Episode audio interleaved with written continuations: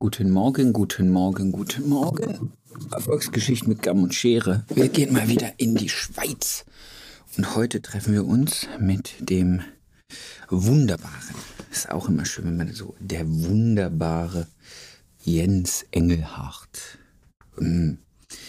Da habe ich ein bisschen Schiss, sage ich euch ganz ehrlich, weil das ist jemand, der so, so, so, so, so, so, so viel macht in der Branche, gerade in der Schweiz.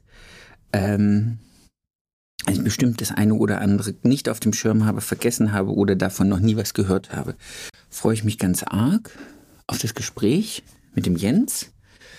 Äh, und es ist auch akustisch eine Freude, weil der Jens einfach auch eine so reizende Stimme hat, dass man ihm gerne einfach noch mehr zuhört. Also, viel Freude. Neue Folge, Erfolgsgeschichten mit Kamm und Schere. Seid so gut. Lasst ein Like da, empfehlt uns an Freunde, Kollegen, erfehlt, äh, erfehlt uns, empfehlt uns in eurer Erinnerung. Ähm, ich möchte einfach, dass es ein ganz, ganz großer Kreis an Friseuren ist, die sich gegenseitig motivieren, inspirieren, anstecken und das von Herzen einfach teilen, so wie ich das hier von Herzen teile. Und lasst es groß werden, lasst uns eine Rakete zünden und lasst uns die Branche mit diesen ganzen Impulsen aus diesem Podcast einfach wachsen. So, viel Freude damit.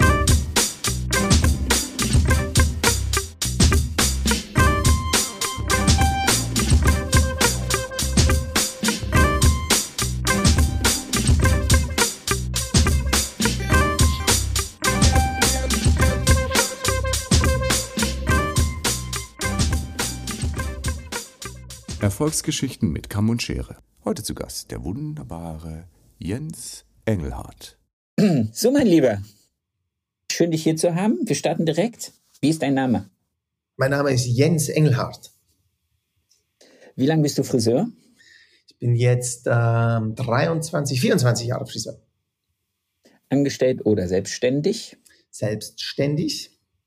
Sehr schön. Alter deines Salons oder deiner Salons? 15 äh, Jahre dieses Jahr Nummer eins und neun Jahre Nummer zwei. Ich habe da jeweils Damen- und Herrensalon kombiniert. Aber die sind immer an beiden Standorten. Manchmal sage ich, ich habe zwei Salons, manchmal sage ich, ich habe vier. Aber die sind an beiden, also zwei mal zwei. Zwei mal zwei. Sehr schön. Äh, Anzahl deiner Angestellten im Moment? 15. 15. Auf die zwei bis vier Salons aufgeteilt. Ja, genau.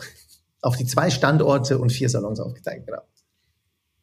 In welchen Orten sind die Standorte, äh, in welchen, in welchen Orten sind die Salons? Die, Stand, die Standorte sind, ja genau, äh, die sind in Wädenswil, das ist am Züricher See, 20 Minuten von Zürich Stadt entfernt und in Einsiedeln. Das klingt einsamer als es ist, äh, ist auch eine kleine, kleine Kleinstadt äh, mit dem zweitgrößten Klosterplatz Europas. Ein ganz schönes Örtchen. Da haben wir unseren ersten Salon aufgemacht. Weil du von da bist? Also ist das deine Heimat? Ist das so die Gegend, wo du groß geworden bist oder ist das ein reiner Zufall gewesen? Das ist eher ein Zufall gewesen. Ich habe da Skifahren gelernt. Das ist nämlich eine Ski- und Wanderdestination hier in der Schweiz, äh, nahe von Zürich. Ich bin mehr in Zürich und Wädenswil aufgewachsen eigentlich. Also meine Eltern hatten in Züricher Stadt eigentlich die, ihren Salon und da bin ich aufgewachsen, wenn du so willst. Wunderbar. Ähm, hast du neben deinen Salons, neben deiner ganzen Tätigkeit noch Hobbys?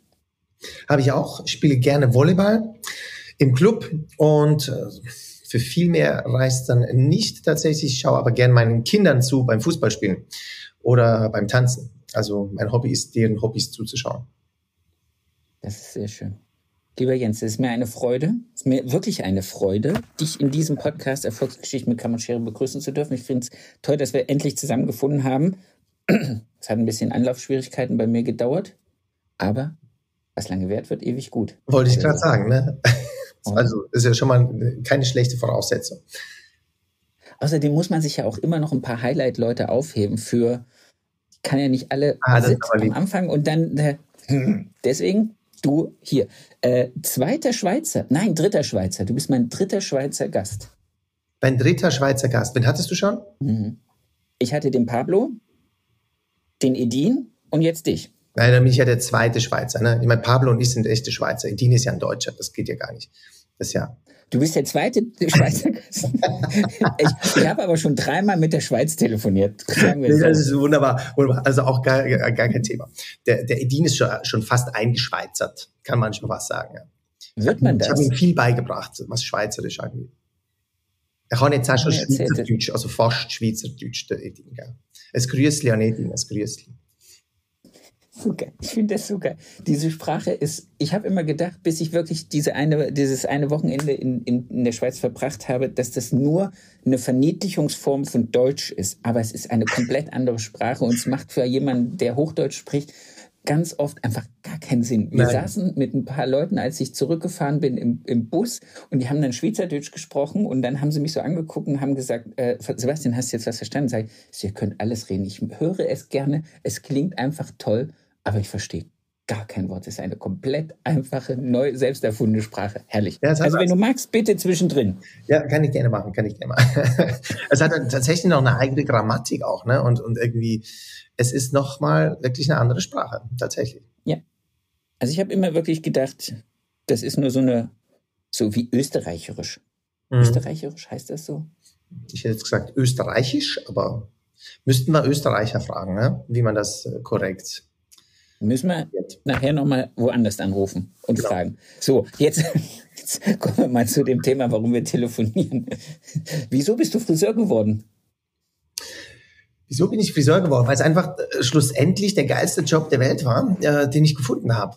Äh, ich komme aus einer Friseurfamilie ich bin in Salons aufgewachsen, äh, denen meiner Eltern und denen meiner beiden Großeltern, weil beide Großeltern hatten Salons, beide Eltern waren Friseur, die haben sich auf einem Schwarzkopfseminar kennengelernt, also so richtig, richtig friseurig und äh, haben dann in, in der Schweiz äh, mehrere Salons gehabt und ich bin dann in, in ihrem großen, den sie dann zuletzt zusammengelegt haben quasi, bin ich dann mit aufgewachsen, wenn du so willst. Äh, und habe das von Anfang an halt als als zu Hause gekannt. Und ich habe dann ganz ganz viel ausprobiert auch. Ich wollte Tontechniker werden fand das mega geil finde ich heute noch geil Musik. Ich liebe Musik und und äh, das ganze Backstage und die Technik und so weiter. Dann hat er mir gesagt ja Jens mach gescheiter was was was richtiges ne? Weil da gibt's gar keine Ausbildung dafür und das ist schwierig und es ist halt ein Job da verdienst du nicht viel Geld du musst viel arbeiten am Wochenende und abends und dachte ich mir, ja gut, dann lerne ich halt noch was Anständiges vorher, bevor ich dann die Tontechnikerschule machen kann. Und dann habe ich noch Grafiker gecheckt und äh, Polydesigner, das ist so Dekorationsgestalter. Äh, Aha, das, ich, das Wort habe ich noch nie gehört. Ja, das äh, hat man dann irgendwann zu Polydesigner umbenannt. Und dann habe ich dieses ganze Grafikgewerbe, Marketing, Dekorationsgestaltung ausgetestet. Was ich auch mega geil fand, finde ich heute noch geil. Äh, das ist übrigens mein, mein drittes Hobby. Ich, ich baue gerne meine eigenen Möbel. Äh, das mache ich auch heute noch. Aber ich habe immer was, irgendwas hat nicht gestimmt. Irgendwas war immer, das hat gefehlt. Entweder war es viel zu früh aufstehen oder es war den ganzen Tag am Computer sitzen. Das hat mir einfach nicht gefallen. Und dann irgendwann habe ich gesagt, Mama, kann ich mal, kann ich mal im Salon schnuppern? Kann ich mal das ausprobieren? Das ist ja klar, kannst du das. Ja, und dann habe ich schlussendlich halt gemerkt, das ist einfach äh, der geilste Beruf der Welt. Und dann habe ich doch noch was Anständiges gelernt, wie der Tontechniker empfohlen hat. Ja, und dann bin ich Friseur geworden, bis, bis heute geblieben. Habe noch eine Marketing-Schule äh, gemacht, äh, das College of Art and Design noch, das ist so das Grafische. Das ist quasi ja. eine, ein Abitur, berufsbegleitend, was aber ganz klar gestalterisch äh, den Fokus hatte. Da habe ich einfach dieses ganze Grafikthema und visuelle Gestaltung noch mitgenommen und habe dann 2008 noch Marketing studiert. Und dann hatte ich irgendwie so alles für mich zusammen und dann ja, finde ich das äh, in Kombination halt super geil. Habe ich den ganzen Tag Spaß, egal was ich mache. Das ist cool. Also Design und Marketing noch obendrauf. Ja, genau. Wow. Ich wollte einfach was, wo ich den ganzen Tag äh, unter Menschen bin. Check, ne? Dann äh, den ganzen Tag auch ein bisschen Musik hören kann, Spaß haben kann, es lustig haben kann, Humor haben kann. Check. Und ich wollte was, ja, wo ich gestalterisch tätig sein kann, check. Und dann äh, bin ich Friseur natürlich perfekt, äh, ja, ist da perfekt. Ist es auch. Ist es, ja, ist auch. Ist es auch. Es ist halt ein, ein, Beruf, wenn du, wenn du Spaß dran hast, das musst du, dann musst du Spaß an Menschen haben. Ne? Wenn du keine Menschen magst, vergiss es. Äh, aber wenn du, wenn du Spaß an Menschen hast, an visuellem Gestalten, an Handwerk, ja, dann ist es einfach der geilste Job der Welt. Punkt. Reden wir nicht drüber. Hast ja. du bei deinen Eltern gelernt? Ich habe dann bei meinen Eltern gelernt, ja, war für mich einfach irgendwie logisch. Meine Eltern waren schon sehr, sehr innovativ, haben äh, in den 90er Jahren eine Academy, die einzige, bis heute die einzige Academy, die in der Schweiz akkreditiert ist, äh, auch Ausbildungen, offizielle Ausbildungen zu machen. Also das heißt, die hatten damals anderthalb Jahre für eine Ausbildung veranschlagt. Meine Mama hat in den 80er Jahren schon ein Ausbildungskonzept geschrieben, weil sie einfach der Meinung war, Ausbildung ist fundamental für unsere Branche und für ein Unternehmen, was es ja ist. Und dann äh, hat sie dann mit Geschäftspartnern in den 90er Jahren quasi diese Ausbildung auf anderthalb Jahre verkürzt, quasi eine Academy-Ausbildung, wie man sie aus den Staaten kennt, aus den USA kennt. Anderthalb Jahre machst du Ausbildung und danach bist du eigentlich fertig. Anstelle von drei Jahren, inklusive Berufsschule, alles drum und dran. Und das äh, geht nur bedingt. Also in anderthalb Jahren kannst du halt dann keine offizielle Ausbildungsabschluss machen. Du kannst die Lehrabschlussprüfung nicht machen, ne? bei euch die Gesellenprüfung. Und dann hat man halt einfach noch ein Praktikum angehängt von anderthalb Jahren, was auch wirklich sinnvoll ist, weil nur wissen, wie es geht, ist noch nicht gemacht. Ja. Ähm, du musst mit den Kunden umgehen lernen, du musst verschiedene Haarstrukturen in den Händen haben und dieses, ich sag mal, den, den Salonboden musst du schon mal richtig äh, kennenlernen, ja? dass du dich in einem Salon richtig, ja, dass du Umsatz aufbauen kannst, Kunden aufbauen kannst, dass du da erfolgreich wirst, brauchst du ein bisschen mehr als nur, nur das Know-how selbst. Aber das hat sehr gut funktioniert. Diese anderthalb Jahre waren dann auch sozusagen für euch die Vorbereitung, dass dann an der ganz regulären äh, Berufsschule oder an der ganz regulären äh, Gesellenprüfung. Nee. Okay. Nein, nein, tatsächlich nicht. Es gab also reguläre Gesellenprüfung, ja, aber es gab keine externe Berufsschule mehr. Das war alles integriert, komplett einmal Academy, ein Ort, ein Lernort quasi, wo äh, Theorie und Praxis Hand in Hand gingen, anderthalb Jahre lang. Dann gab es eine Diplomprüfung und nach dieser Prüfung ging es dann in einen Salon quasi für anderthalb Jahre, um dann schlussendlich nach gesamthaft drei Jahren wiederum abzuschließen. Die ganz offizielle Prüfung. Die ganz, ja, ganz genau. Ja. Bei uns heißt okay. es LAP oder die, heute heißt das QV, das Qualifikationsverfahren. Äh, da hat ja jeder Staat so seine eigenen Namen, ne, damit es auch cool ist. Und äh, ja. Wir sind beim Mittelalter geblieben. Ja, gut, ist, ja, ist es okay. Es ist völlig egal, wie es heißt, schlussendlich. Äh, solange solang man versteht, was es ist. Ich finde es besser tatsächlich, wenn man die alten Dinge nennt, anstelle sich irgendwie neues Zeug auszudenken weil es dauert ja immer eine Ewigkeit, bis das dann ja quasi in den gefruchtet ist und ja. Und, und äh, bei uns sprechen alle noch von der LAP, also von der Lehrabschlussprüfung, aber das ist ja jetzt keine Lehrabschlussprüfung mehr, sondern es ist jetzt ein Qualifikationsverfahren und deshalb heißt jetzt QV. Ja, kann man machen, aber ist es wirklich nötig? Also ich finde, die Innovation müsste woanders stattfinden, nicht bei den Benamsen der, der Abschlussprüfung. Ne? Das hatte ich jetzt beim Zentralverband. Das war ganz lustig, weil die mich zu ihrem Obermeisterseminar eingeladen haben, mhm. hatten. Äh, also es war, deswegen hatten. Ähm, und dann hieß es so, ja, wir würden, wir sind gerade auf der Suche, das irgendwie neu zu nennen, weil Obermeisterseminar klingt immer so. Und dann dachte ich, na ja, was ist genau das, was es sagt? Das sind die Obermeister, ja. die ein zweitägiges Seminar haben. Es ist völlig okay und ich finde auch das Wort Innung gut und habe mir keine Gedanken darüber gemacht, ob es eine Gesellenprüfung, eine Meisterprüfung ist. Das sind die Namen. So ist das halt und jeder weiß, was damit gemeint ist. Punkt. Finde also, ich auch. Man kann Vielleicht wollen es ein bisschen ändern, ne? das ist, äh, keine Ahnung. Aber ich, ich finde auch, die Namen sind irrelevant, schlussendlich. Man sollte sich nicht ja. um die Namen kümmern, sondern um die Inhalte. Das ist das Aller, Allerwichtigste. Ne? Da kommen wir gleich zu. Ähm, du hast dann diese anderthalb Jahre da gemacht, hast dann die anderthalb Jahre Praktikum gemacht und warst dann für euch fertig. Wie ging es dann weiter? Was war dann der nächste Karriereschritt? Äh, der nächste Karriereschnitt war äh, erstmal Militär, habe ich gemacht. Äh, mein Papa. Ihr dürft euer Gewehr mit nach Hause nehmen. Ja, dürfen wir. Ja, ja, ja, ja. Also inzwischen habe ich es nicht mehr zu Hause, aber macht auch nichts. Wir haben die Knarre zu Hause. Das ist so. Leider konnte ich mein anderes Gerät nicht mit nach Hause nehmen, nämlich mein Motorrad. Ich äh, war Motorradfahrer im Militär. Äh, was, äh, deshalb habe ich es gemacht. Mein Papa hat gesagt, ach komm, ich war da, ich war im Militär. Das brauchst du echt nicht. Das ist, äh, vergebene, vergebene Zeit. Ne? Und ich habe gesehen, nee, ich will das machen, irgendwie so zum Mann werden, keine Ahnung. Ne? Ich will das erlebt haben, ich will, ich will, äh, jetzt habe ich es gesehen, ich habe dann auch gekündigt irgendwann und habe dann noch Zivilschutz gemacht, beziehungsweise Zivildienst auf dem Bauernhof äh, weil ich einfach irgendwann die Schnauze voll hatte von dem ganzen Gedöns. Aber äh, habe das gemacht, habe da auch die Panzer nach, von A nach B gebracht. Als, als Motorradfahrer bist du quasi dafür da, eben die Panzer dann von A nach B zu leiten und schauen, dass sie keine Zivilisten überfahren. Und das habe ich immer erfolgreich geschafft. ja, das ist, das ist verrückt, ne? Und äh, als ich dann aber selbstständig geworden bin, äh, war es mir dann ein bisschen zu viel, weil die in 13 Monaten mich dreimal einbezogen haben. Da habe ich gesagt, Leute, jetzt ist vorbei, also äh, ihr könnt mich mal. Und dann habe ich gekündigt und bin auf dem Bauernhof gearbeitet zum Arbeiten. Ne? Also man kann in der Schweiz bei der Bundeswehr, äh, bei der, bei der Armee kündigen. Ja, genau, das kann man. wenn man weiß, wie. Ja, wenn man weiß, wie, kannst du kündigen und kannst sagen, hasta la vista, baby. Und das habe ich gemacht. Okay. Das war aber nicht wirklich ein Karriereschritt, war aber einfach äh, diesbezüglich interessant, Führung äh, mit Druck kennenzulernen, wie das funktioniert. Und äh, ich habe mich dann auch danach komplett von diesem Thema verabschiedet, also mit Druck zu führen. Und äh, deshalb ist es eine interessante Anekdote.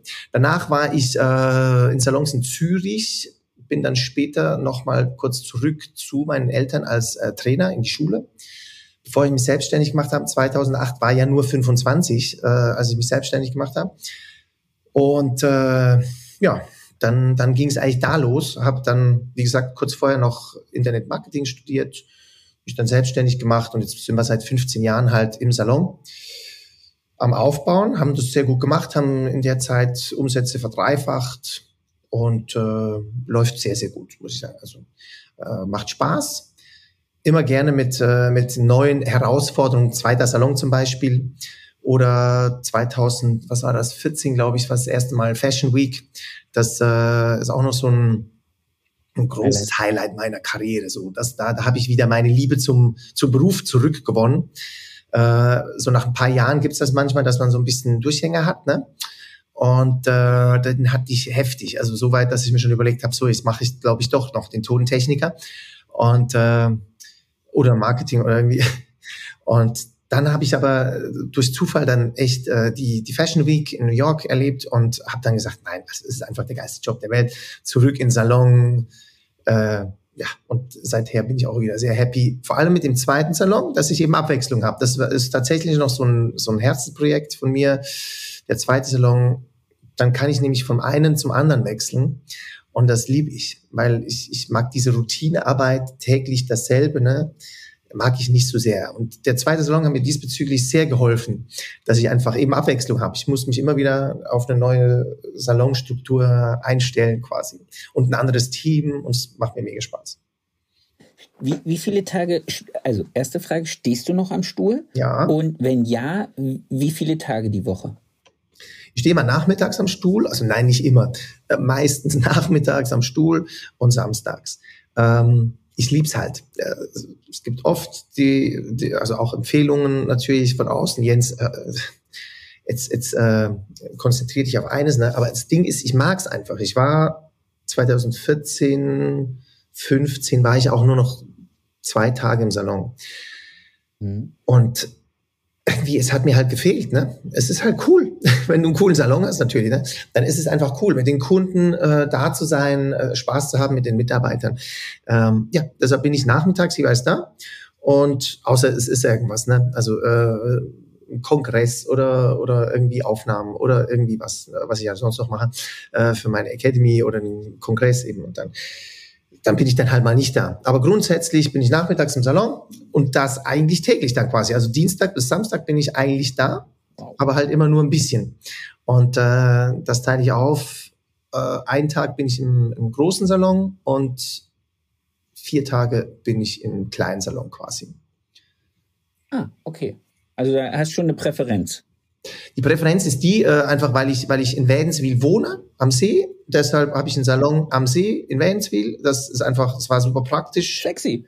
Ist so, äh, weil drei Kinder habe ich, äh, ich will, ich will da in der Nähe sein. Ich will mit denen Mittagessen, ich will morgens nicht allzu früh aus dem Haus, ich will noch sehen, wie die zur Schule gehen. Ich will aber auch abends zum, zum Abendessen wieder da sein. Das ist halt schwierig, wenn du eine halbe Stunde Weg hast. Oder schwieriger schon wieder. Ja. Und damit ja, habe ich mir was in der Nähe gesucht, um einfach hier ja, vor Ort zu sein. Ja, ist ja auch, ist äh, ganz ehrlich, bei all dem, was du machst und bei all dem, äh, was da so drumherum ist, ist das natürlich dann auch, wenn man Familie mit drei Kindern hat, sollte das auch schon irgendwo eine Priorisierung haben. Und das ist das, was äh, Robert letzt gesagt hat, für ihn ist auch Erfolg, sagen zu können, ich kann um 14 Uhr im Kindergarten stehen und die abholen. Ja, so sieht's aus. Ja, und äh, wie, wie viele würden das gern schaffen oder, oder wie viele versuchen, sich dahin zu arbeiten? Das ist doch segenreich, dass man sagen kann, hey, ich mache das, was mir richtig Spaß macht. Ich stehe im Salon, ich schneide Haare, ich mache Menschen glücklich. So immer so unsere intrinsische Energie. Ich möchte, dass die sich freuen über ihre Haare. Das gibt mir positive Energie. Auf der anderen Seite habe ich eine Familie, um die möchte ich mich kümmern. Ich möchte für mein Team da sein. Ich möchte und Vision. Der junge Mann hat ja auch einen ganzen Kopf voll Visionen und Themen. Ja, absolut. absolut. Sehr schön. Äh, dann lass uns mal, lass uns mal zu der Vision Kongress. Salon Erfolgskongress. Gerne, gerne. Was willst du wissen?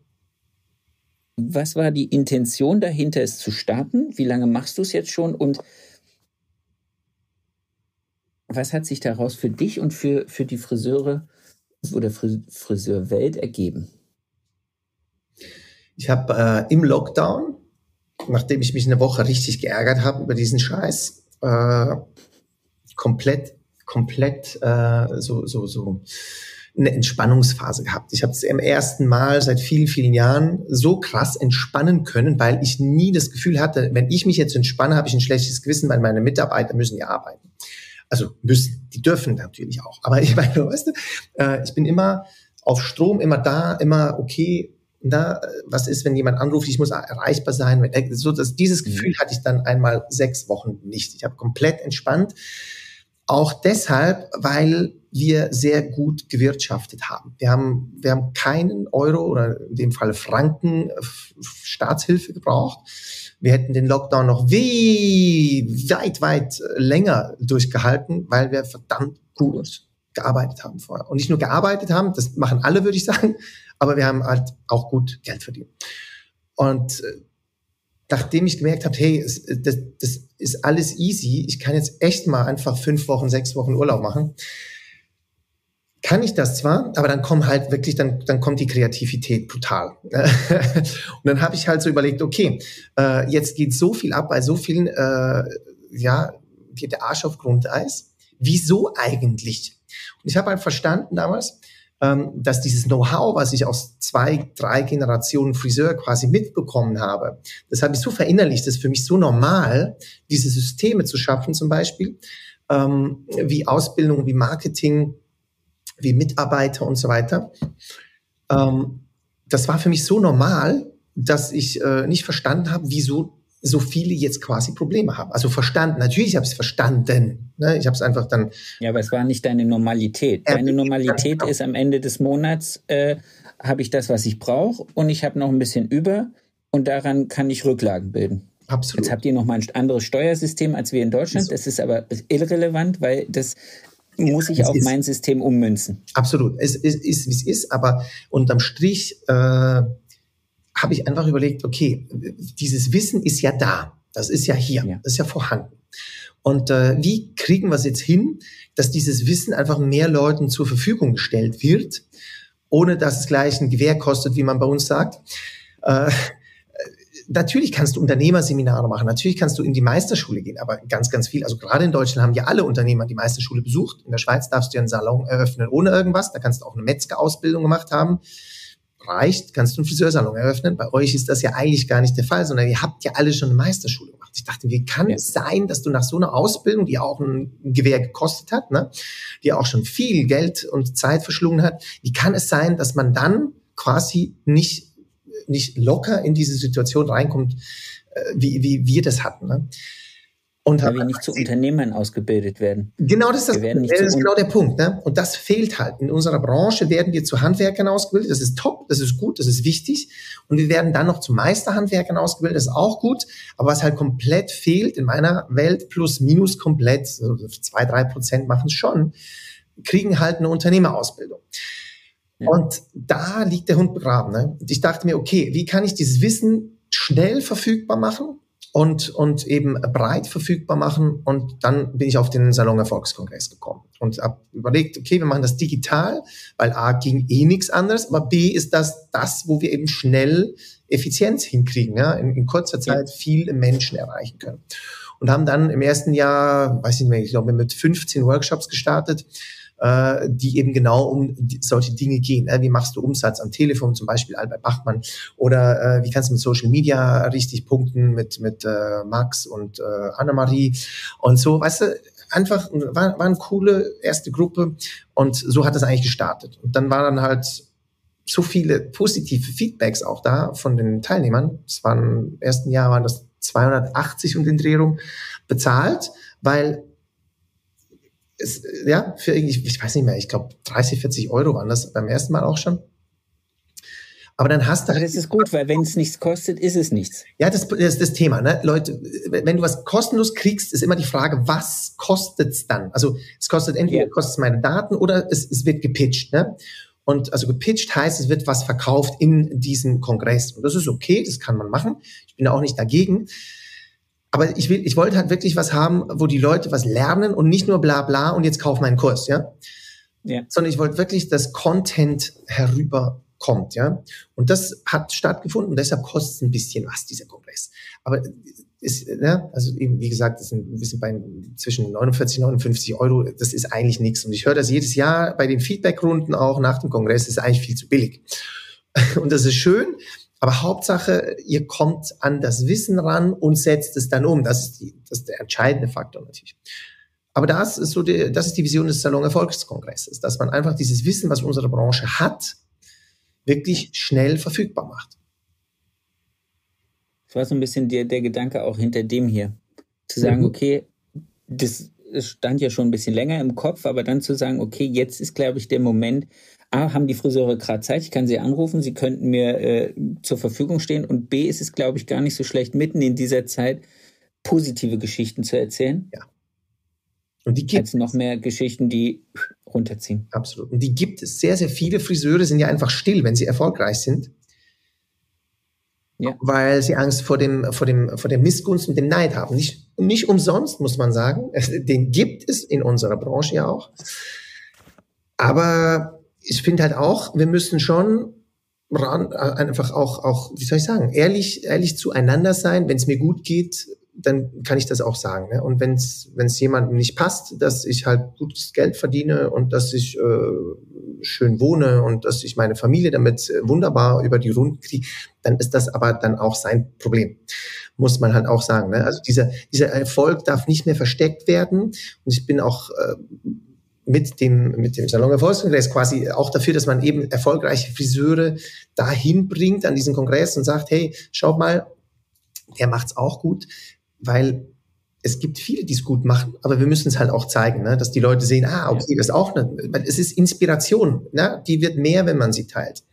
Und das ist ganz, ganz. Ja, und die Außenwirkung, und die Außenwirkung ist eher, immer die zu holen, die laut genug jammern, um dieses Bild von in diesem Beruf kannst du nichts reißen oder genau, reich werden ja. schon gar nicht, einfach nur noch mal zu untermauern. Aber ich finde auch, und das habe ich bei Idin schon gemerkt, und das habe ich prinzipiell in der Schweiz gemerkt, ich finde, ihr habt einen offeneren, liberalen Gedanken, was das angeht. Ihr seid da sowieso einfach anders sozialisiert als wir in Deutschland. Das muss man Korrekt. auch noch mal sagen. Korrekt. Ja, bin ich der Vor Meinung. allem an der Meisterprüfung, würde ich behaupten. Also das Thema ist, in der Schweiz gibt es keine Meisterprüfung. Ne? Und äh, in Deutschland wird noch sehr, sehr stark daran festgehalten. Ich glaube, äh, dass das langfristig zu nichts führt, muss ich ehrlich sagen. Also ich bin ja halber Deutscher, halber Schweizer, deshalb darf ich ein bisschen mitreden, wenn es um Deutschland geht. Ich habe auch einen deutschen Pass. Gerne. Ich meine nur, äh, das Ding ist, in, in, der in, der Schweiz. Ich hätte keinen Schweizer Pass. ja, das können wir sprechen, wenn du rüberkommst. Schauen, wie du den hinkriegst. Das Ding ist, ähm, die, die Meisterprüfung gab es ja in der Schweiz auch. Ich bin nicht mehr ganz sicher, 70er, 80er Jahre wurde gekippt. Und dann, äh, also die, die Pflicht, so muss ich sagen, wurde gekippt. Und dann war es halt einfach freie Marktwirtschaft, Leute. Alles mhm. geht, nichts muss. Und diese freie Marktwirtschaft hat dazu geführt, dass wir genauso viele Friseure haben, die die nicht so gut über die Runden kommen, das gibt's einfach, weil Unternehmertum ist Unternehmertum. Es gibt ja auch viele Restaurants, die nicht über die Runden kommen. Es gibt auch viele Bäcker, ne? also es gibt gibt's überall. Es gibt auch Startups im IT und es gibt Banken, die an die Wand fahren. Also es ist einfach, das ist die Welt, ja, so ist die halt. Nicht alle schaffen's, aber so, das ist die freie Marktwirtschaft und ich glaube, wir sind deshalb einfach äh, noch ein bisschen unternehmerischer, weil wir uns nicht auf diese alten Zöpfe quasi zurücklehnen können, sage ich jetzt mal. Und wenn die ehrlich sind, eben deshalb glaube ich, Deutschland äh, tut die Meisterpflicht vielleicht auch nicht so gut, weil unterm Strich wird sie sowieso ausgehöhlt. Ne? Du kannst den Meister auch mieten, äh, ab, abschlägen. einstellen. Ja, genau, ne? Ab Schläfentampel abwärts ist es ja kein Friseur mehr, dann ist es Barbier. Das heißt, die Barbershops können einfach aufmachen ohne einen Meister, erst wenn sie Haare machen. Aber haha, wer sieht denn schon, was die machen? Also es wird ja sowieso ausgehöhlt. Und äh, Perücken dürfen auch die, die, die Apotheken verkaufen unterm Strich hast du. Wenn ich, nur, wenn ich nur Extensions mache und pflege, kann ich das auch abgelöst. Ich kann Nägel und alles, was damit zu tun hat, was ja auch irgendwann mal. Wir haben uns aber auch, was das angeht, ganz geil alles outgesourced, was nicht fancy ist. Also wenn ich mir überlege, wie viele Nagelbars es hier bei uns gibt, wo ich denke, in den 80er, 90er Jahren wären die Leute nicht auf die Idee gekommen, ihre Nägel nicht beim Friseur oder bei der Kosmetikerin machen zu lassen. Mhm, das stimmt. Ne? Und wir haben irgendwann mal gesagt, so, boah, ich keinen Bock mehr drauf. Ja. Das ich möchte okay. nur geil Haare schneiden. Ja, ja, aber dann brauche ich mich nicht wundern, dass jetzt irgendjemand da draußen äh, für Fingernagel lackieren und äh, Maniküre irgendwie 50, 60 Euro nimmt. Oder mehr. Äh, die Preise kenne ich nicht. Und wir dann da sitzen und sagen, wie gesagt, ich, ich persönlich, und das, das ist in der Schweiz schon so, wir wurden einfach darauf getrimmt, okay, freie Marktwirtschaft. Hm? Tu, was du nicht lassen kannst, mach's gut oder lass es oder ja. Also das hat schon was. Und ich glaube, das muss nicht, man muss jetzt nicht die Meisterpflicht abschaffen, aber man muss auf jeden Fall diesen Fokus haben, okay, ähm, ich will geil leben. Und ich glaube, das ist der Anfang von allem wenn du einen Salon hast, fang erst bei der Kalkulation an, wenn du definiert hast, wie du leben willst. Also ich will ein Haus am See, okay, dann rechne aus, was kostet das, wie kriege ich das, äh, was brauche ich dafür. Ne? Ich will, ich will meine Kinder ernähren und so weiter, aber dann die Lebenshaltungskosten nicht aufgrund irgendwie der Preise hochrechnen, die am Markt gerade verfügbar sind, sondern immer hingehen und sagen, was ist mein Leben, was ich führen will.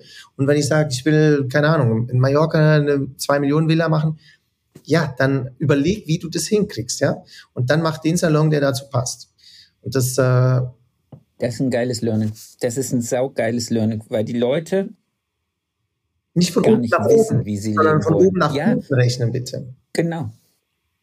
Das, das ist, das ist mein, meine Wunschvorstellung und wie gehe ich runter? Sehr geil. Und Alle bitte aufschreiben. Möglich, ja? ja. Also das, das klingt ja, so, vor allen Dingen limitiert sich jeder ja in seinem Kopf selber das, das klingt jetzt so, ja, der Schweizer, der kann ja erzählen, die sind sowieso alle reich. Äh, natürlich nur, wenn du eben, wenn du das verinnerlicht hast, ja. Also ich bin, ich bin nicht schlecht aufgewachsen, muss man dazu sagen. Meine Eltern hatten es gut im Griff. Also sie haben schon äh, die, die, dieses, man, man spricht in den USA oft von generational wealth, also dieser Generationenreichtum, der halt weitergegeben wird, ja. Und das ist vor allem, also in Baden-Württemberg ist das normal. Ist, ist eigentlich grundsätzlich normal, wenn du eine Familie hast, unternehmerisch äh, ich sage jetzt mal, schon erfolgreich ist, geben die natürlich diese Insights weiter an ihre Kinder. Das ist so. Dieses, dieses Glück hatte ich. Ich habe sehr, sehr viel gelernt am Küchentisch quasi. Ne? Beim Mittagessen, beim Morgenessen, bei ne? morgens, mittags, Nacht, wie man bei uns sagt. Und äh, das, das ist fast unbezahlbar, eigentlich dieses, dieses Know-how, dieses Wissen natürlich zu haben. Aber mir ist es halt wichtig, dass man das, dass man das weitergibt und heute die Zeit ist eben, dieses Wissen zu teilen.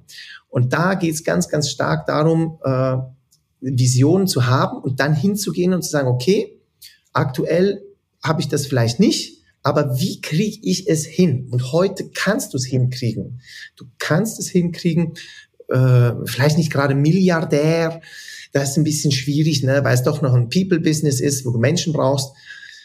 Aber Millionär, also ich, ich kenne nicht, nicht nur einen Friseur, der es zum Millionär geschafft hat, weißt du? Und das, das, dieses Mindset muss mal reinkommen. Und das, das ist für mich normal, weil, wie gesagt, ich bin schon in einer Familie groß geworden, die sehr erfolgreich war und habe natürlich dann diese anderen Familien kennengelernt, beziehungsweise äh, Unternehmer kennengelernt, die eben auch erfolgreich sind. Und das ist ganz spannend. Das finde ich wichtig, dass man das nicht versteckt und sagt, ja, ja, aber nein, die, es gibt richtig reiche Friseure.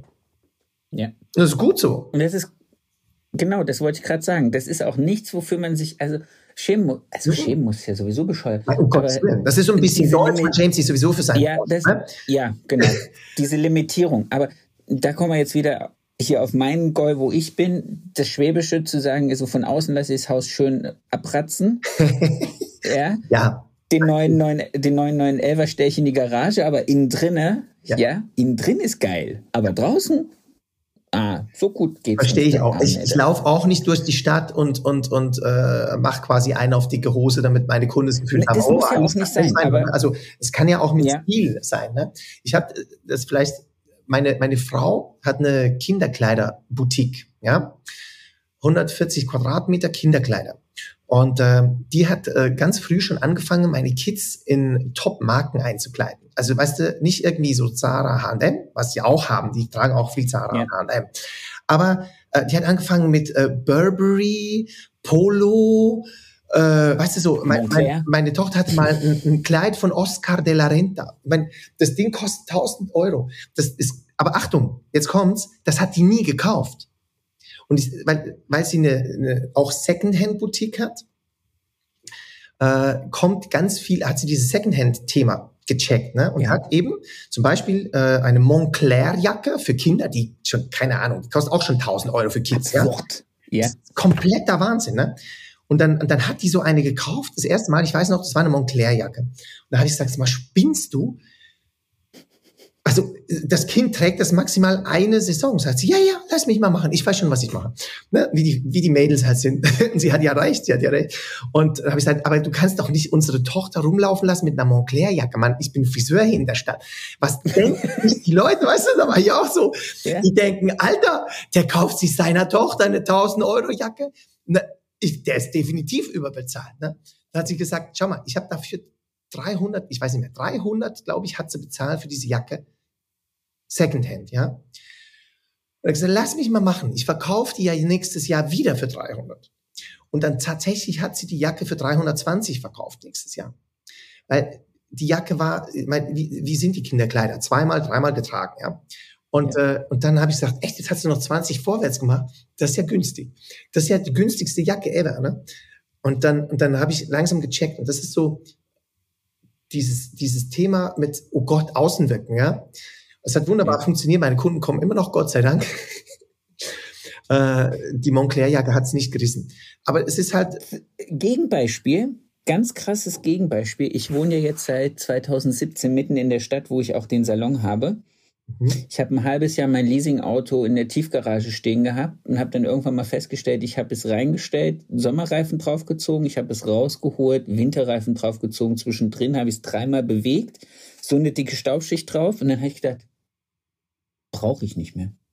Ich brauche das nicht. Ich habe alles, was ich kann, kann ich fußläufig erreichen. Ich habe so eine äh, Stadtmobilkarte. Ich kann wunderbar, wenn ich mal ein Auto brauche, um irgendwo hinzukommen, miete ich mir eins. Kein. Was glaubst du, was die Reaktion meiner Kunden war? läuft's nicht mehr? Richtig. Ja. Herr Jödig, wie, Sie haben kein Auto? Nee, ich habe kein Auto. Ich wohne ja hier nur drin. Ah, okay. Aber Sie könnten sich eins kaufen. Aber Ihre Frau hat doch noch eins. Ich sage, nein. Und das ist so absurd, weißt du? Dann denkst du eigentlich so, hey, du machst irgendwas Cooles. Und dann so, oh, Oh, da geht's wohl nicht mehr so gut. Ja, Hast du gehört, hat ein. Auto verkauft. Die arme Sa das läuft nicht mehr. Und, und so absurd denken die Leute. Und dann machst Ja. du dir Gedanken drüber, was deine äh, Kunden sagen. Deine Kunden sagen, oh, für die Montclair-Jacke, für die Kleine hat's gereicht. Das scheint richtig reinzulaufen. Mhm. Könnte auch sein. Ne? Man weiß wirklich Ja. nie, was die Leute denken. Wichtig ist einfach, dass man offen ist und mit den Mädels und Jungs redet im Salon und denen auch äh, Ja. ja. erklärt, was dann war oder nicht war. Und ich glaube auch, der Porsche geht ganz gut. Also ich habe das, äh, ja, ich habe keinen. Ich muss euch dazu sagen, ich passe da nicht rein. Ich bin auch schon Porsche gefahren, aber das ist mir einfach zu klein, das Auto.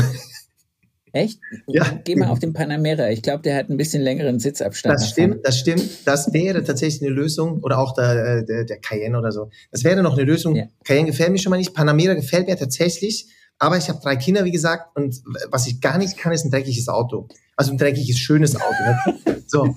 Und äh, ich weiß nicht, wer von euch Kindern hat, aber wer Kinder hat, weiß, naja, das ist so ein bisschen so eine Sache. Ne? Und da musste das immer, heißt, du musst Land Rover fahren. also ich fahre einen VW, fahren. ganz ehrlich, ich fahre einen VW und es ist fantastisch. Den, den saug ich alle Monate mal aus und dann, du, wie gesagt, drei Kinder, äh, Fußballtraining, weißt du? Und dann ein Panamera, vergiss es, nein. Also da hast du ganzen, da hast du nur Das wäre Stress. schade. Hast du nur Stress? Also es tut mir echt weh. Aber äh, ja, was ich einzig ver vermisse, ist mein Cabrio. Äh, mit drei Kindern kannst du kein Cabrio mehr. Oder nicht nur, zumindest. Haben wir auch schon gesagt. Ein Cabrio wäre mal wieder gut. Aber aktuell regnet es eh nur, also weiß ich auch nicht. Ob Klimawandel bringt das auch in die Schweiz, dass ihr da immer besseres Wetter habt. Keine Angst. Schauen wir mal. Schauen wir mal. Sehr schön. Ähm, in die wievielte Runde geht der Kongress jetzt? Weil ich glaube, du machst es dieses Jahr im November auch wieder, oder? Viertes Jahr, September. Ja, im September ist viertes September. Jahr.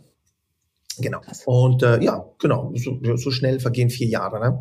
Äh, hat sich schön entwickelt, muss ich sagen. Äh, vor allem schön finde ich äh, der, ich sag jetzt mal Zusammenhalt, der da so ein bisschen entsteht digital. Zusammenhalt, Mhm. äh, insbesondere diesbezüglich, weil, weil die Leute sich am Kongress zwar nicht wahnsinnig, also wir sind ja ein digitaler Kongress, da kannst du dich nicht so austauschen wie echt, ne, an der Top Air. Ja. Und ich finde die Top Air äh, auch ein Highlight meines Jahres. Und ich würde die auch nie missen wollen. Ich finde, ein Live-Event ist genauso, also mindestens genauso wertvoll, genauso, aber noch ein bisschen schöner fürs Herz als ein Digital-Event. Aber ein Ja. Digital-Event ist halt, die Hürde ist mega klein. Ne? Also da ist ein, ein Ticket für eine ganze Woche Content halt wesentlich günstiger, als wenn du einmal kurz nach Düsseldorf reist. Ne? Das ist so, ist ja klar, weil du es von zu Hause machen kannst. Du kannst es übers Replay länger anschauen. Du kannst halt viel mehr Transformation durchmachen äh, Ja. über diesen Content, weil du länger Zeit hast. Und das ist ganz wichtig, weil du kannst an einem Tag gar nicht so viel aufnehmen, wie ein Kongress live zu bieten hat. Ja, das sieht man ja auch. Egal, wo du hingehst,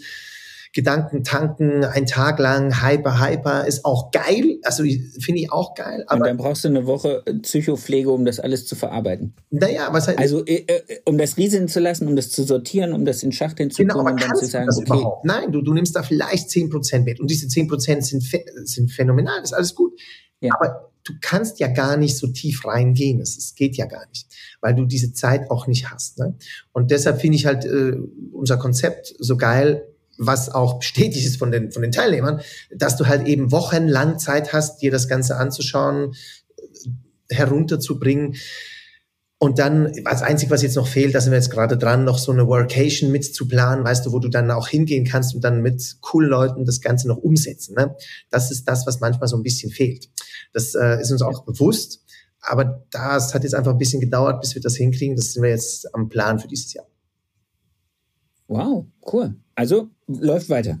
Auf jeden Fall, auf jeden Fall. Also Wunderbar. es ist einfach, äh, ja, wie soll ich sagen, äh, die, die, die Feedbacks sind einfach so schön und macht das wieder und das ist der Hammer und das ist ein Highlight dieses Jahres für mich und so.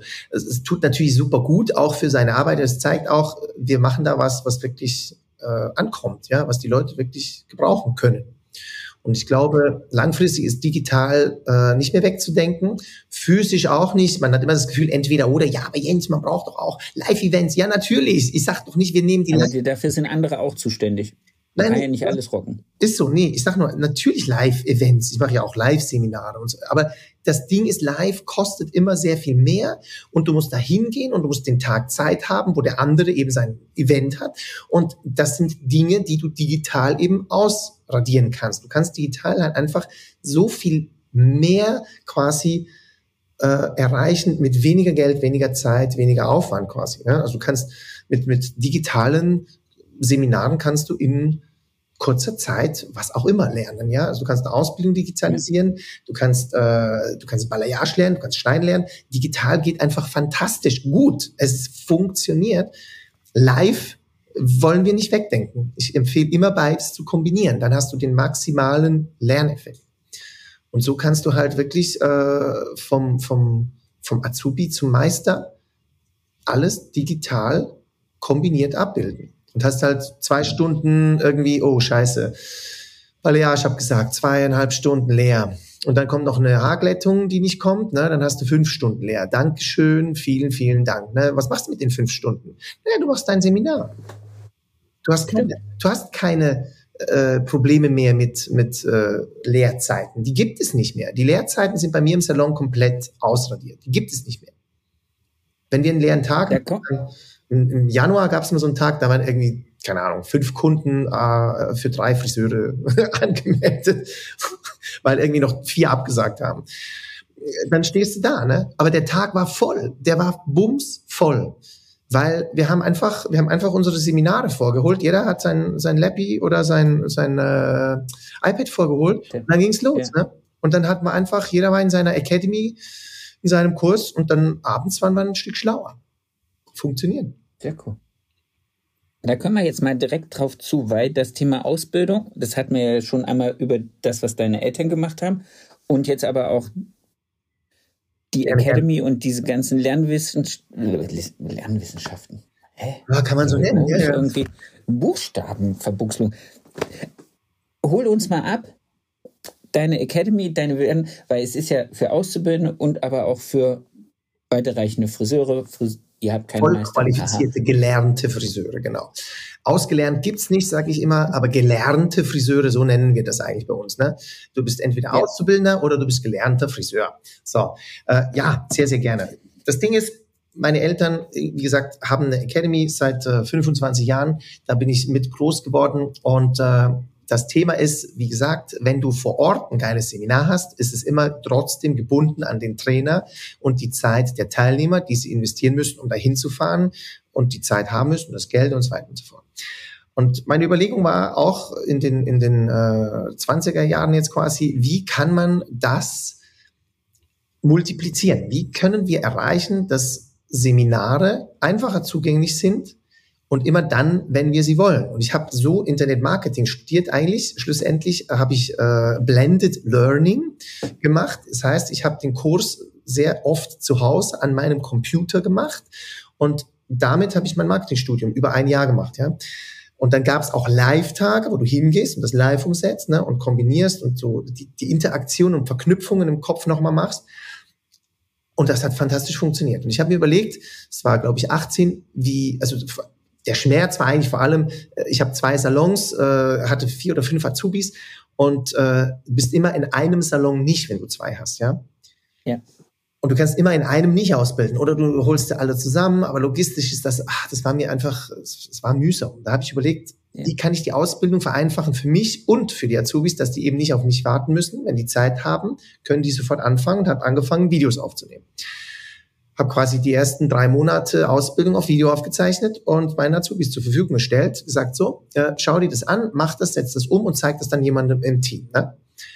Oder zeig's mir, wenn ich da bin, natürlich. Und das hat sehr, sehr gut funktioniert, so dass die Kids gesagt haben, ja, können wir noch mehr Videos haben? Und dann habe ich das immer weiter und weiter ausgebaut quasi, weil ich in dem Moment, wo ich dir ein Video gebe, wie ich zum Beispiel eine Föhnfrisur mache, brauchst du nicht mehr 30 Minuten zuzuschauen, sondern ich kann das ja kürzen, weil ich das Ganze beschleunigen kann und erklären kann, währenddessen, dass es läuft quasi, also im Schnelllauf. Ja das Ding auf 15 Minuten kürzen, ist super geil, weil 15 Minuten für ein Video sind super, das kannst du sehr gut aufnehmen und dann kannst du endlich, dann kannst du selber machen. Und selber machen ist immer noch das, was, das wissen wir seit, keine Ahnung, wer war das, Sokrates oder äh, wenn ich es selber mache, dann kann ich es, ja. Das ist ein Handwerk, völlig klar beschrieben. Ja? Und somit habe ich die viel, viel schneller in der Umsetzung, brauche aber nicht mehr viel Zeit um, das, um diese Wissensvermittlung. Also schau mal, hier hältst du den Föhn und den musst du so und den musst du so und so einstellen und dann hältst du die Bürste links oder rechts und dann, das, das macht alles mein Video quasi. Und das hat so gut funktioniert, dass ich dann 2020 gesagt habe, auch, äh, okay, ich, ich, ich baue das nochmal richtig aus und habe dann, ich glaube 21, habe ich dann eine erste, ja genau, 21, habe ich dann eine erste Ausbildung quasi auch auf äh, Deutsch nicht nur Schweizerdeutsch, ich habe natürlich alles auf Schweizerdeutsch erstmal aufgenommen, habe ich dann auch alles auf Deutsch aufgenommen, damit es halt eben als, als ja, um als international wird. Ganz genau, ob das auch funktionieren würde in anderen Salons. Und es funktioniert ja. fantastisch auch in anderen Salons. Weil das Ding ist, die Azubis haben immer Zeit, ne? Ja. Die Chefs und Ausbildner, aber eigentlich nicht. Natürlich kannst du den Zeiten ab dirigieren, ganz klar. Aber es ist ja eigentlich Zeit, die vom Umsatz weggenommen wird. Ne? Und das war mir immer so ein bisschen schade. Und zum anderen eben, wenn du dann noch verschiedene Azubis hast in verschiedenen Stufen und dann hast du noch Berufsschule, ne, dann wird es schwierig. Und dann äh, höre ich dann auch immer wieder, ja, ich kann nicht Freitag einen Übungsnachmittag machen. Also es geht einfach nicht. Nein, nein, das geht definitiv nicht. Ah, mein, ich muss das lassen. Ich habe hier drei Becher Wasser jetzt gehabt. Alles sind gut. alle weg. Das ist ganz normal. alle weg. Alles gut. Sehr schön. Du hast gerade gesagt, du hast es dann auf Deutsch aufgenommen, um zu gucken, ob es äh, international funktioniert. Und Genau. das tut es. Ähm, was für ein Tool ist es geworden und ist es, äh, vermarktest du es? Ist es nur für dich oder darf man sich jetzt bei dir melden und sagen, nee, hallo, ich hätte gern übrigens das, weil ich weiß, wir, du hast mir diese Broschüre auf der Messe in die Hand gedrückt und ich habe sie mir durchgeguckt und ich fand sie hochgradig spannend und interessant. Dankeschön Erzähl erstmal. mal ein bisschen. Ja. ja, bitte, bitte, bitte, gerne. Ja und ja Das ist ja auch ja. viel Mühe. Das ist genau das Thema. Ich habe dann, ich habe dann gesehen, okay, ähm, es funktioniert eben auch hybrid. Also Videos und Live-Seminare funktionieren sehr, sehr gut. Zum Beispiel in Balayage. Oder eben auch Haarschneiden oder Beratung oder ne, egal was du tust, du kannst Wissen immer vorgängig vermitteln und hast dann im Live-Seminar einfach alle auf einer Ebene. Ne? Was sehr geil ist, Ja. auch wenn ich zum Beispiel äh, mein Beratungsseminar mache oder beispielsweise überhaupt auch mit Azubis natürlich dann äh, Trainings mache, dann habe ich die auf einem, auf einem Wissensstand bereits alle gleichmäßig und das ist sehr, sehr cool, um dann live zu arbeiten. Und genau das haben wir dann quasi für Salons, egal wo, Deutschland, Österreich, Schweiz, theoretisch überall, wo man Deutsch spricht halt, ähm, kannst du nun mit unserer Academy deine Azubis auf Autopilot ausbilden, sage ich so. Die schauen sich ein Video an und setzen das dann erst einmal, zweimal, dreimal um. Zum Beispiel Föhnfrisur. Ne? Ganz einfaches Beispiel, aber natürlich auch ein Haarschnitt. Das ist ein komplexes Thema, was sehr, sehr viel Feinheiten in den Fingern verlangt. Ne? Du musst ja erstmal da hinkommen, den Kamm zu halten und die Schere und das nicht fallen zu lassen. Dann kommen noch die Haare dazu und dann soll das Ganze noch gerade werden. Und das ist ein hochkomplexes Thema, das wissen wir, das dauert Zeit. Und genau diese Zeit kann der Azubi mit einem Video schon mal sehr, da kannst schon sehr weit bringen. Ganz klar, du kannst den Azubi nicht im Keller einsperren und drei Jahre später rausholen. So funktioniert das auch nicht. Aber du kannst halt diese Wissensvermittlung massiv. Hast du auch probiert? Äh, Nee, habe ich nicht probiert. habe ich nicht probiert. Aber das ist ganz, also das, das war mir schon klar irgendwie. Menschen brauchen Menschen, ist ganz klar. Und diese Interaktion, ich glaube, da haben wir ja alle auch Spaß dran. Also weißt du, ich kenne keinen Friseurmeister, Ausbildner und so weiter, der sagt, ja, also ich, ich, ich hasse Menschen. Ich, ich mag mich nicht mit denen unterhalten. Ich meine, dann bist du grundsätzlich falsch in diesem Beruf. Sehr falsch. Ja, sehr, sehr falsch. definitiv. Also natürlich haben wir Spaß daran, wenn Azubi kommt und sagt, "Sa- Sau, schau mal, das ist mein Fünferzopf. Was hältst du davon? Und du sagst, hey, das sieht gut aus. Hinten ist noch so ein bisschen ein Sack, da, da musst du noch mal, da musst du enger anziehen, ne, dass das schön am Nacken anliegt und so. Ich meine, auf das haben wir doch alle Bock. Das ist doch schön, weil Ja. da, da vermitteln wir Wissen in einem Austausch.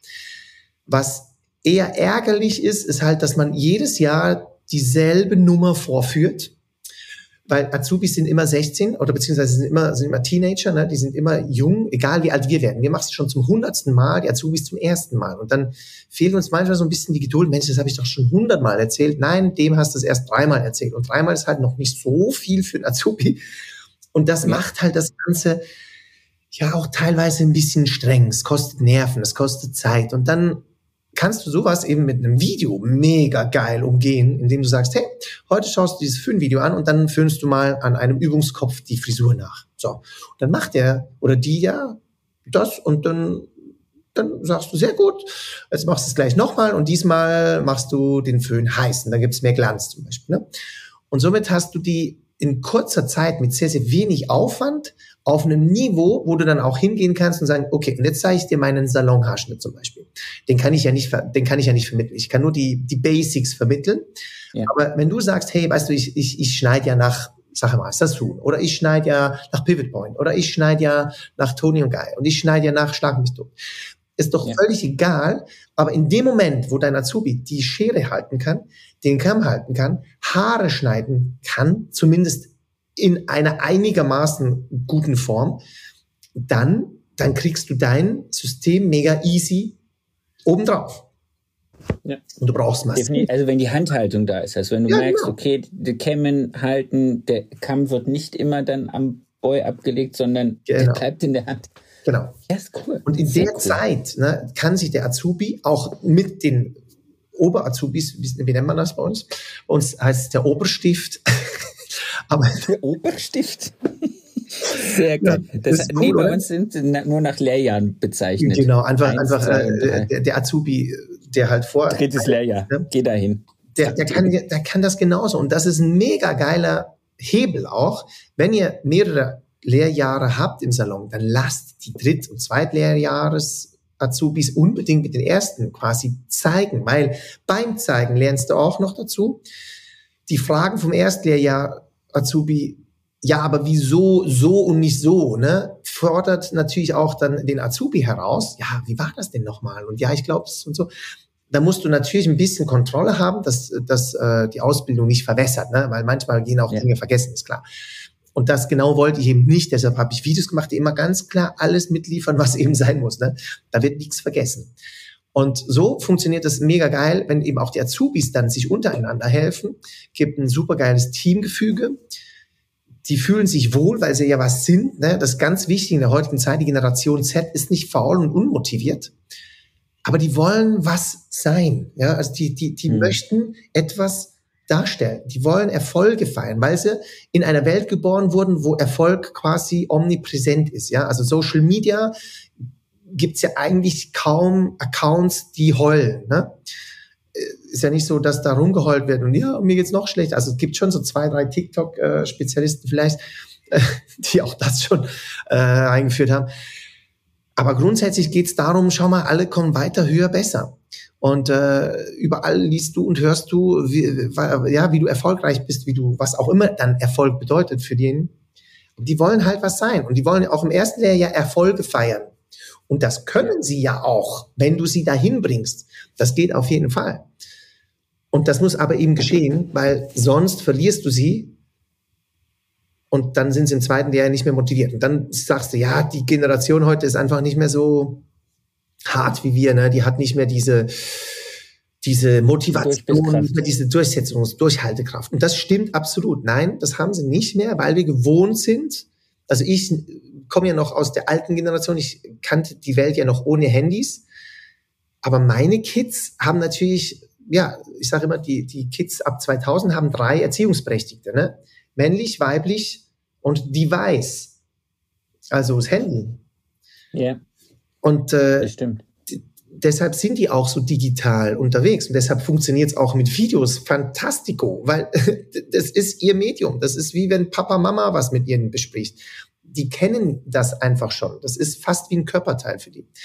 Und das hat Vorteile, die man nutzen kann. Es hat natürlich auch Nachteile, das weiß ich natürlich auch. Äh, die sind auch nicht ohne. Aber man kann nicht immer nur die Nachteile beleuchten und die Vorteile komplett vergessen. Das ist irgendwie doof. Ja. Ja, und dafür ist es ja auch nicht gedacht.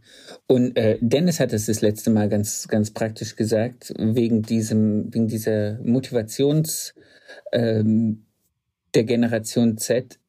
Wir haben denen halt auch wirklich alle Möglichkeiten an die Hand gegeben. Wir haben gesagt, du kannst werden, was du jeden, willst. Jeden Tag kriegen die 27 Millionen Varianten ihres Lebens gezeigt, wonach so. sie sich orientieren können. Ist so. Und wir haben denen die, die, also wir haben denen die Handys gegeben, ne? Die Eltern haben denen die Handys ja, gegeben. Äh, nicht die Kinder haben, weißt du? Also das ist eine Generation, ein Stück weit wirklich anders. Also man kann sagen, die, ne, es hat schon immer geheißen, die Jugend ist respektlos und so weiter für das Alter etc. Der, der Satz ist schon äh, hunderte, wenn nicht tausende Jahre alt. Sokrates hat das, glaube ich, auch schon mal gesagt. Anscheinend, ja. Aber, ne? Es wurde auch Wer mal weiß. widerlegt, das soll anscheinend dann doch nicht Sokrates gewesen. Aber ist ja egal. Das, ist, das Thema ist uralt. Aber was wirklich neu ist, ist, dass wir heute mit digitalen Devices wie Smartphones, iPads, Smart TVs, mit smarten Lautsprechern einfach eine ganz, ganz, ganz andere Welt haben, wie sie vor Tausenden bis hin ja. letzten 20 Jahren war. Das ist eine komplett neue Generation, das muss man verstehen.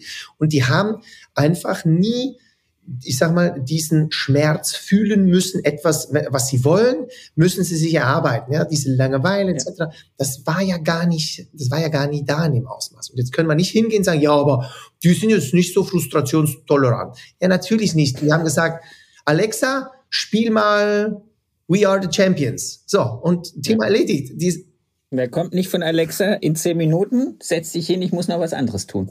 Genau. So. Und das müssen wir halt, also dieses Nachreifen, nennt man das psychologisch, das muss halt jetzt tatsächlich sehr oft in den Salons passieren. Das ist so. Und deshalb muss auch ein Ausbildungskonzept diesbezüglich gemacht sein, dass die da abgeholt werden, wo sie sind, das, was sie können, ne? das ist ganz klar, sie können Videos schauen, sie können was umsetzen, das können sie. Die einen brauchen länger, die anderen lang, äh, die, die anderen schneller, ne? die sind schneller. Ja. Und dann kriegst du sie aber über verschiedene psychologische Trigger auch, wie beispielsweise interne Prüfungen äh, im Salon. Ne? Nach einem halben Jahr machen bei mir die Azubis schon die erste Prüfung. Und mit so psychologischen Triggern holst du sie quasi einfach in dieses Erwachsenenleben rein, weil jetzt müssen die, die müssen was leisten, was mit Handwerk und äh, ne, mit sehr viel komplexen Muskeln zu tun hat. Die müssen was leisten, wie zum Beispiel ein Haarschnitt. Und diese eine interne Prüfung ist einer der psychologischen Trigger, wie du die eben zum Erwachsenenleben quasi hinkriegst, ohne dass du die ja, quasi auch nicht, dass du die auf Frustration trimmst, weil das funktioniert ja auch nicht. Du kannst nicht hingehen und, und, und die Azubis heute kritisieren, kritisieren, kritisieren, kannst du nicht mehr äh, quasi wie damals, ne, von morgens bis abends nee. zusammenscheißen. Die, die hauen dir ab, das ist keine Frage. Aber du musst es halt umkehren und du musst halt gewisse Leistungsziele schaffen, die sie erreichen wollen, damit sie sich wiederum als wertvoll empfinden. Ne? Das ist ganz normal. Wir Menschen wollen auch für uns selbst wertvoll sein. Also Wert. Also dieses Selbstwertgefühl heißt nicht umsonst so.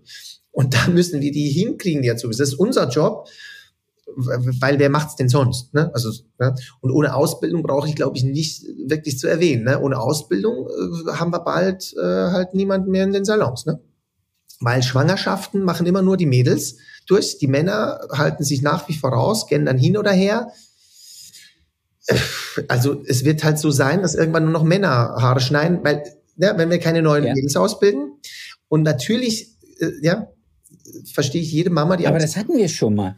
Wir hatten das, bevor ähm, Anfang des äh, 19. Jahrhunderts war es ein reiner Männerberuf. Ja, als, alle Berufe. Also ne? bevor die, die zwei großen Kriege in Europa waren und alle Männer aus Versehen äh, irgendwo auf Schlachtfeldern liegen geblieben waren, genau. war das ein reiner Herrenberuf. Ja, klar. Wie praktisch alle Berufe, ne? weil Frauen gehören ja. in die Küche. So. Und das, ja, war damals so. Ja, Heute das war damals so, vor über 100 Jahren. Ja, ist so. Und ich finde es nicht optimal, dass wir da zurückfallen würden.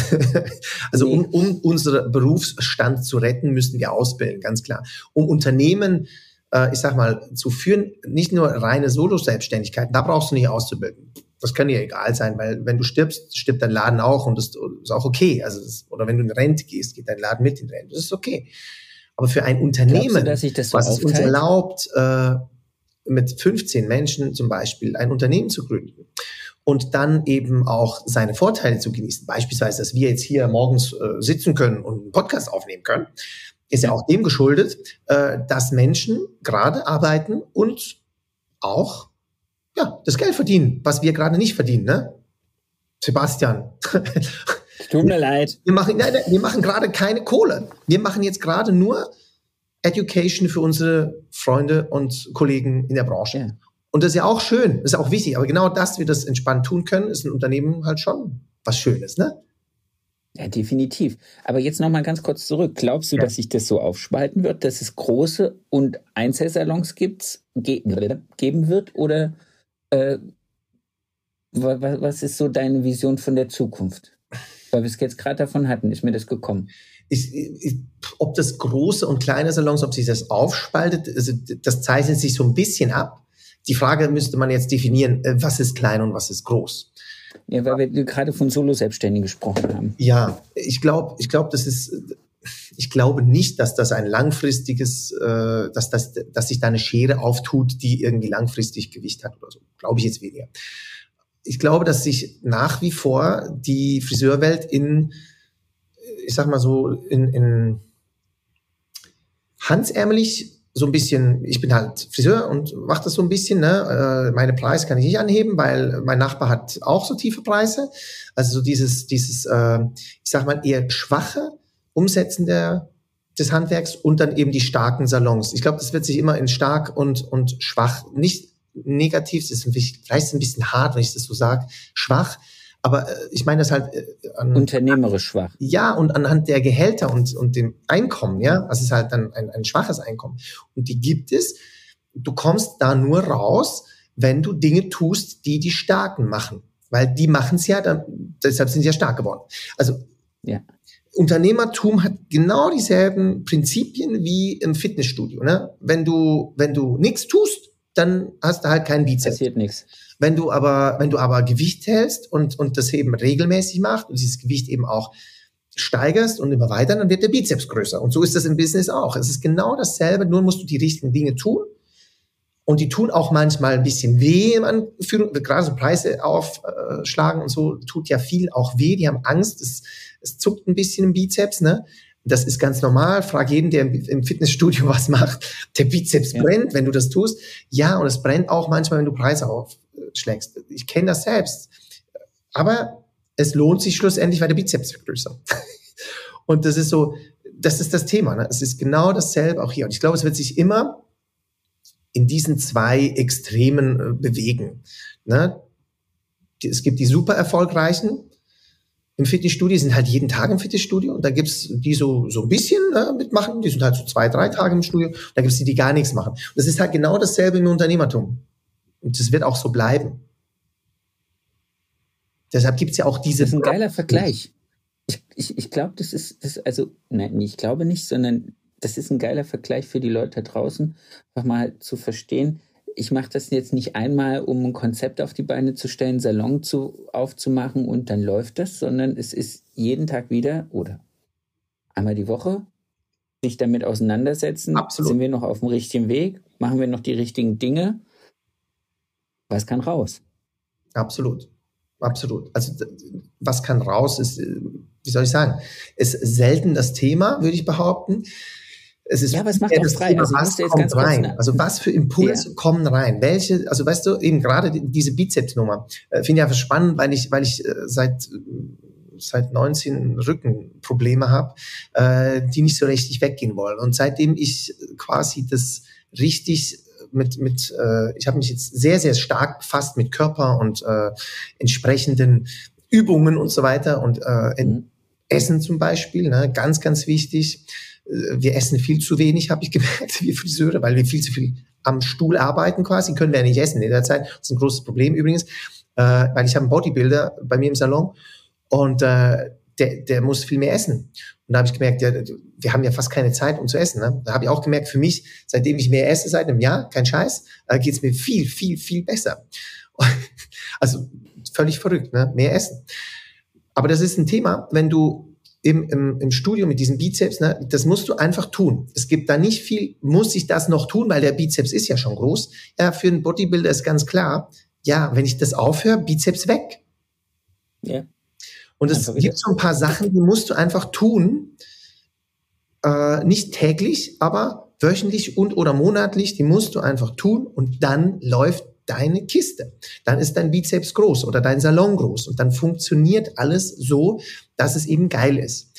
Und wenn du sagst, weniger ist auch okay, ja, dann machst du halt wieder weniger. Das kann man ja anpassen, aber man muss sich bewusst sein, nur das Training quasi macht den Muskel groß oder eben auch den Salon. Ne? Ja. Sehr cool. Sehr, sehr cooles Learning. Wunderbar. Wir sind schon eine ganze Zeit unterwegs, wenn ich hier auf meinem Wecker gucke und auf deine Uhr, ja. inklusive unserer kleinen Pause. Ähm, ich würde dich ungern ohne die Frage aller Fragen aus diesem Salongespräch lassen, aus diesem Salongespräch, aus diesem Podcastgespräch. Heute Morgen ist es. Ist, ein, es ist ja ein Salongespräch. Jetzt sei mal nicht so kritisch mit dir. Ja, stimmt. Ja, stimmt. Ähm, ich würde gerne den schönsten Kundenmoment oder den schönsten Moment, ja, den schönsten Kundenmoment von dir haben. Deinen. Den schönsten Kundenmoment. Hm. Ich bin sehr gespannt. Gibt so viele, ne? Das sagen wahrscheinlich alle. Ähm, ich jeder hat einen anderen. Einer, ja, genau. Ich nehme einfach einen, der, der, der, der mir sehr stark, also einer der Momente, der mir sehr stark geblieben ist, ist, als eine Kundin äh, mit Krebs gesagt hat, Jens, ich habe Krebs und äh, ich, will, ich brauche eine Perücke, aber äh, kannst du das für mich machen? Ich will jetzt keinen neuen Friseur suchen. Und dann habe ich gesagt, äh, ja klar, ich kümmere mich. Ich habe keine Ahnung von Perücken, aber ich werde es schon schaffen. Und dann äh, tatsächlich ähm, mich rumtelefoniert habe, äh, auch noch so ein bisschen, war noch ganz schwierig, interessanterweise. Die haben nicht alle gesagt, ja, du willst auch Perücken verkaufen. Ja klar, komm rein, wir helfen dir. Nein, nein, schick doch die Kundin zu uns, das ist viel besser, weil das muss professionell gemacht werden. Ja. Mir auch, ja klar, ja. Aber war halt nicht möglich, weil sie wollte ja keinen neuen Friseur. So, ja. Und dann habe ich das halt gelernt. Und was das Coole war, sie hatte immer kurze blonde Haare. Dann hat sie gesagt, weißt du, ich wollte schon immer lange dunkles Haar haben. Meinst du, kann ich das? Meinst du, kann ich das jetzt machen? Ist doch scheißegal, was ich für eine Perücke anziehe, oder? Oder muss, muss ich so bleiben? Ich sage, nein, du kannst machen, was du willst. Äh, was, was soll ich dir bestellen? Ja, ich hätte halt so gerne so einen harten Pony, weißt du, und so lange, dunkle Haare. Ich hatte nie lange, ich wollte immer lange Haare haben, aber jetzt könnte ich ja eigentlich, ne? Und genau das haben wir dann gemacht. Wir haben natürlich dann lange, dunkle Perücken geholt, haben den geilen Pony geschnitten und dann ist die einfach einmal ausgewechselt gewesen. Äh, sie ist dann später gestorben, leider. Äh, werden wir alle irgendwann einmal, aber was ich so schön fand, ist, was das Haar auch nochmal mit ihr gemacht hat. Ja, diese neue Frisur gab ihr nochmal diesen Lebensmut, nochmal richtig durch, durchzustarten quasi. Die ging nochmal an Konzerten, äh, hat gesagt, weißt du, dann kann ich da mit den Haaren so, oh, und dann fliegt das rum, das ist so geil. So geil. Und das, also sich dann so frei zu machen. Absolut. Absolut. Das fand ich so schön. Äh, die meisten Frauen wollen natürlich so bleiben, wie sie sind. Das ist völlig okay. Äh, das ist bei den Perücken, ich mache heute sehr viel Perücken, äh, ist das eigentlich das Hauptthema. Ich will so bleiben, wie ich bin. Nimm meine Frisur und mache sie in einer Perücke quasi. Aber das fand ich damals so cool, was Haare eben auch, äh, ja, auch auslösen können, ne? dass du nochmal ganz neu dich erfinden kannst. Und das fand ich schön. Das ist wirklich toll. Das, das, ein mutiger Mensch, ein sehr mutiger Mensch, Absolut. aber auch schön, schön, dass er diesen Mut hatte, wirklich. Und ja. danke, dass du das mit uns geteilt hast. Sehr gerne. Mein Lieber, äh, ich werde dich jetzt leider aus diesem Gespräch entlassen. Ich könnte jetzt ja. noch wahrscheinlich Stunden mit dir weiterreden. Aber ich freue mich drauf, dass wir uns äh, hoffentlich irgendwie spätestens Ende des Jahres, wenn ich in der Schweiz bin, das habe ich Edin angedroht, dann drohe ich es dir auch an, ich schreibe euch und dann sehen wir uns auf dem Kaffee in Zürich, würde ich sagen. Auf jeden Fall. Da würde ich mich freuen. Sehr gerne. Ich danke dir, wünsche dir eine ganz tolle Woche, wünsche dir ganz viel Spaß mit deinen Kiddies. Äh, ich weiß nicht, wie das Wetter in Zürich ist oder in der Schweiz, aber ich wünsche dir Sonnenschein. Heute beschissen, aber Sonnenschein ist immer schön. Vielen, vielen Dank. Danke dir, dass ich dabei sein darf. Bitte. Und äh, bis bald in der Schweiz in dem Fall. Wir hören und sehen uns. Bis Ciao. Ciao.